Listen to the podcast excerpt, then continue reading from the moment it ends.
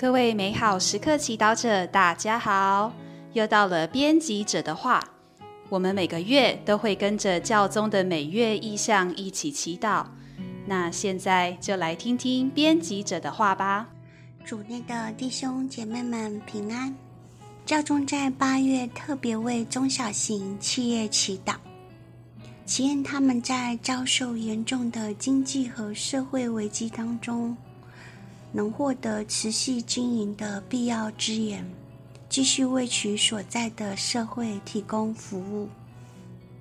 的确，在疫情、战争持续的肆虐下，全球动荡不安，许多产业受到影响，尤其是中小企业。在台湾，中小企业占了全体企业约九十七点六五 percent。而在其中，绝大部分是民生产业，与人民的生活息息相关。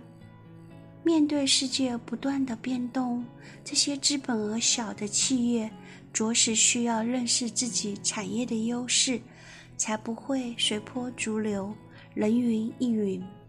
但同时，也需要因应时代的需要，而做出必要的调整。甚至是进行数位转型。反观我们自己，我们每个人也很像是中小企业，没有像大企业拥有庞大的财力、势力、权力，但却是构成社会的重要成员，在社会的每一个角落都可以发挥影响力。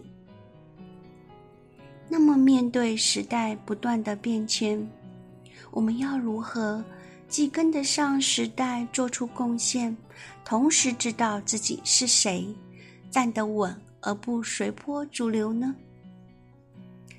其中一个关键是我们每一天都要活在天主的目光之下，让他注视着我们，而我们也定睛着看着他。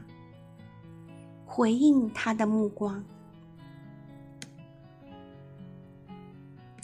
迎接天使天主凝视我们的目光很重要，因为只有他才能够在我们身上看到生命最大的可能性和可塑性。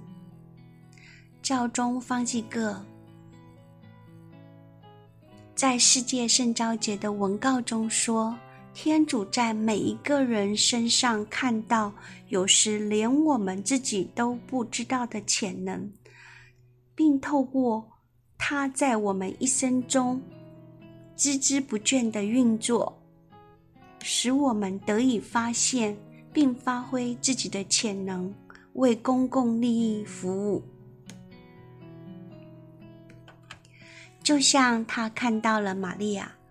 就看到了耶稣的母亲，世人的母亲，看到了脾气暴躁的渔夫西玛，就看到了第一位教宗，教会的磐石，看到了迫害教会的扫路，就看到了伟大的传教士中途。那么，天主在我们身上又看见什么呢？他看见我们的目光又是如何呢？为了与天主的目光接触，我们需要每天祈祷圣言，在圣言中看他如何看着我们，喜爱着我们。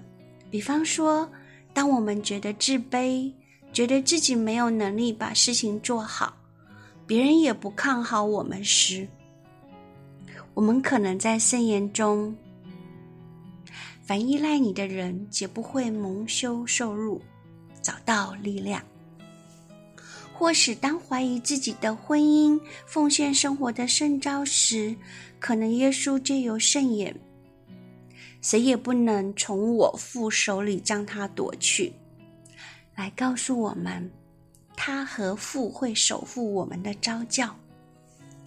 除了圣言外，当我们在圣体柜、圣像前，也可以默想着天主用爱定睛看着我们。并喜爱我们，即便我们没有成就什么大事，但是我们的存在是天主所喜爱的。若我们每天与天主有这样单纯的接触，纯粹的被他凝视，相信这份无条件的爱会深深巩固我们的内在和我们的身份。因此，让我们每天渴望与天主的目光接触吧，因为这是我们愿意改变自己的驱动力。也是我们力量的来源。当我们每天活在天主的注视，看他如何用爱看着我们，相信我们每一个人会得到最大的肯定，而发挥出自己最大的潜力与力量，社会和世界也会因着我们而变得更美好。美好时刻团队期盼各位祈祷者每天与天主的目光相遇。